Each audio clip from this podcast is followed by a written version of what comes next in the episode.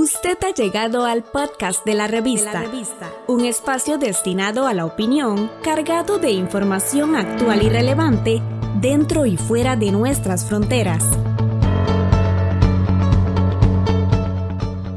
Compartiendo información desde las Naciones Unidas.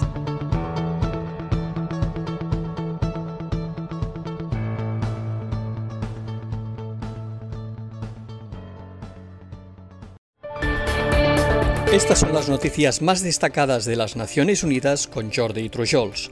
El representante de la ONU en Colombia condenó este lunes el asesinato de ocho jóvenes en la ciudad de Samaniego, ubicada en el departamento de Nariño, y expresó su solidaridad con las familias de los fallecidos. En un mensaje en su cuenta de Twitter, Carlos Ruiz Macieu destacó la urgencia de tomar las medidas necesarias para reducir la violencia en las regiones del país y esclarecer los hechos que rodean al asesinato.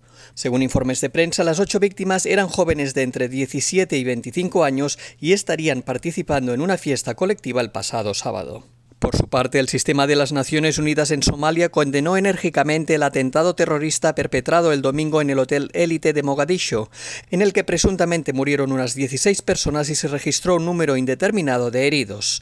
El representante especial del secretario general de las Naciones Unidas para Somalia, James Swan, expresó sus condolencias a las familias de las víctimas y deseó una pronta recuperación de los heridos. Swan indicó que el blanco de los ataques fueron los civiles, entre ellos los trabajadores gubernamentales que disfrutaban pacíficamente de la tarde del domingo.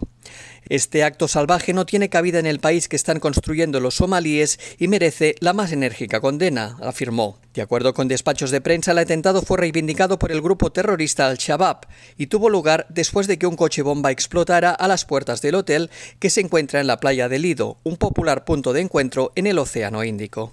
Este lunes se inició en Ginebra una nueva sesión de la Convención sobre los Derechos de las Personas con Discapacidad, que este año se realizará de modo telemático debido a la pandemia del coronavirus. El evento finalizará el próximo 4 de septiembre. Durante el discurso inaugural del evento, el responsable de la subdivisión de Tratados de Derechos Humanos, Ibrahim Salama, indicó que la aparición de la epidemia de COVID-19 pone claramente de manifiesto el aumento de la vulnerabilidad y los riesgos de las personas con discapacidad, reforzado por una discriminación y una desigualdad muy arraigadas.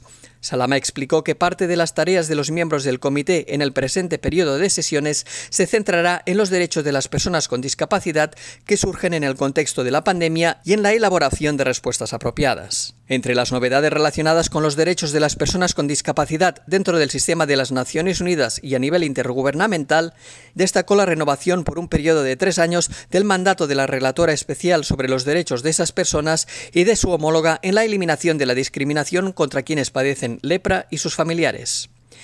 Y siguiendo con temas relacionados con la pandemia de coronavirus, el Fondo Internacional de Desarrollo Agrícola ayudará a 1,7 millones de agricultores a aumentar la producción tras las pérdidas económicas asociadas a la COVID-19. Los agricultores de Kenia, Nigeria y Pakistán recibirán asesoramiento agrícola personalizado a través de sus teléfonos móviles sobre la mejora de las prácticas en las explotaciones agrícolas, el uso de insumos, el control de plagas y enfermedades, la sostenibilidad ambiental y el acceso a los mercados. Esta innovadora iniciativa forma parte de una nueva asociación entre el fondo y la organización Precision Agriculture for Development, una agencia mundial sin fines de lucro cofundada por el economista Michael Kramer, ganador del Premio Nobel.